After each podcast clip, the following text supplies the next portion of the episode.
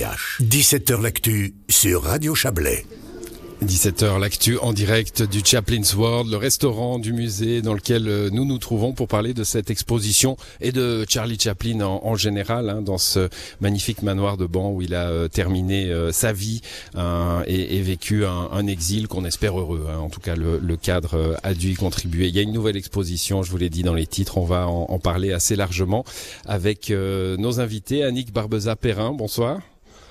Voilà, j'allume le micro, ça me fait ça à chaque fois. Voilà, bonsoir. bonsoir Florian. voilà, la technique. Hein. Je ne suis pas dans les temps modernes. Yves Durand, bonsoir à vous. Bonsoir. Voilà, vous êtes le commissaire de l'exposition Yves Durand, le concepteur de Chaplin's World. Vous avez déjà parlé quelques fois sur cette antenne. Annick Barbeza-Perrin, que je n'ai pas présentée, est directrice de la communication du musée. On va parler un petit peu avec vous en début de cette émission. Ensuite, on fera un petit tour du côté de, de l'actu du jour et puis on reviendra assez largement en fin d'émission sur l'expo elle-même. Avant cela, Annick Barbeza-Perrin, je parlais des années sombres. C'est peut-être, quand on pense à la guerre aujourd'hui, une façon un peu lourde de qualifier la période Covid, mais enfin tout de même, il y a eu ces confinements, il y a eu ces fermetures. Comment le musée a vécu cette euh, période?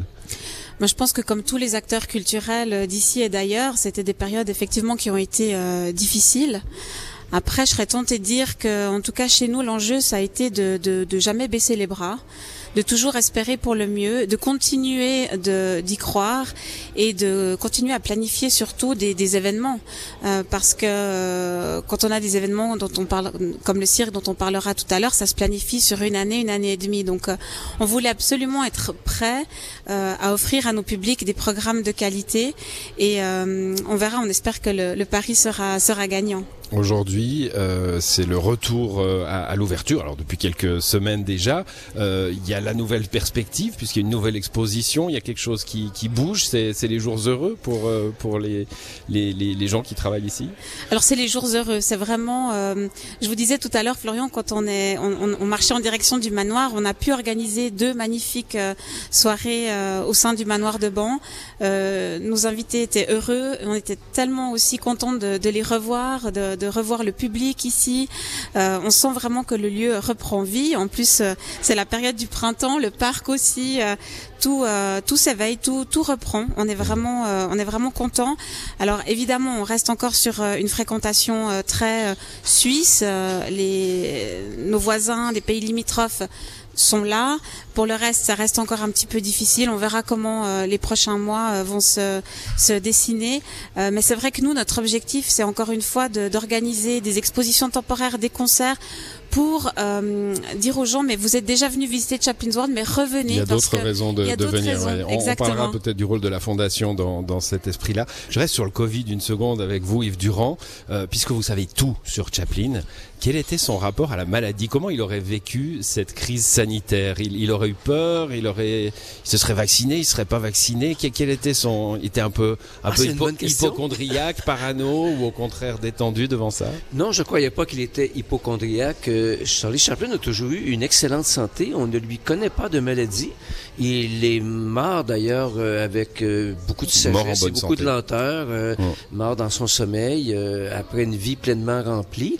Je je, n'ai jamais eu vent qu'il ait puisse savoir quelque attitude de, de, stress ou de paranoïa par rapport. Non, il a vécu la grippe espagnole, mais aux États-Unis, il était, peut-être moins virulente qu'en Europe. Hein? Je, je, crois que sur la base des archives, surtout les milliers de pages et de recherches qu'on a fait sur son sujet, je crois pas qu'on ait de raison de s'inquiéter sur ce qu'aurait pu être son attitude. Euh, je pense même qu'à la fin de sa vie, il était habité d'une grande sérénité.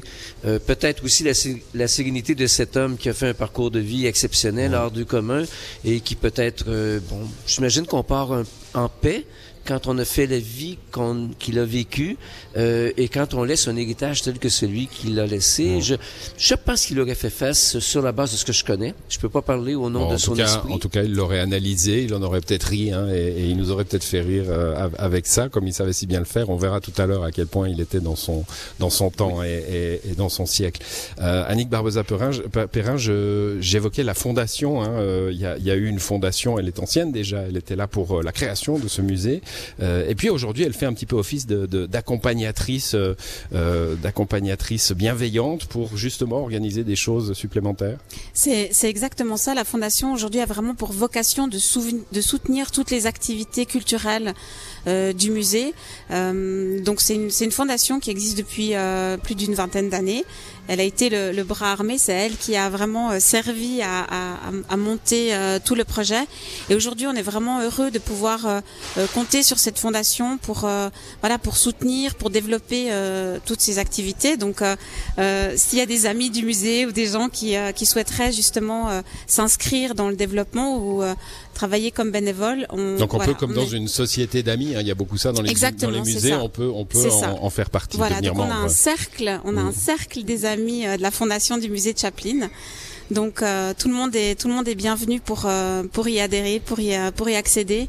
Et c'est vrai que ça nous ça nous réjouirait beaucoup parce que les gens les gens qui, qui, qui quittent le musée après avoir passé deux ou trois heures euh, sur le site nous disent ah mais euh, on a envie on a envie d'en savoir plus on a envie euh, d'approfondir encore le sujet un des best-sellers en boutique c'est quand même l'autobiographie de Chaplin donc les gens on sent qu'il y a vraiment ce, ce souhait d'en apprendre toujours plus d'où notamment effectivement l'idée de, de, de, créer régulièrement mmh. des, des expositions temporaires avec des axes particuliers pour euh, creuser différentes facettes de, de, ce, de ce génie. Et cette fois-ci, c'est le KID et ça permet d'aller de, vers l'enfance. Hein, on en parlera largement après.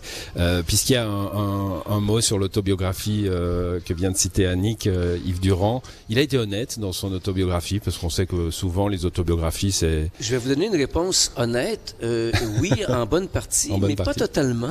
J'ai c'est une réponse très Heureusement, on en, a, on en a plein d'autres. Hein, oui, c'est ça. Euh, que, en fait, je trouve que la biographie la plus complète euh, est probablement celle de David Robinson, qui Charlie euh, euh, détaille de façon extrêmement précise un certain nombre de chapitres de sa vie.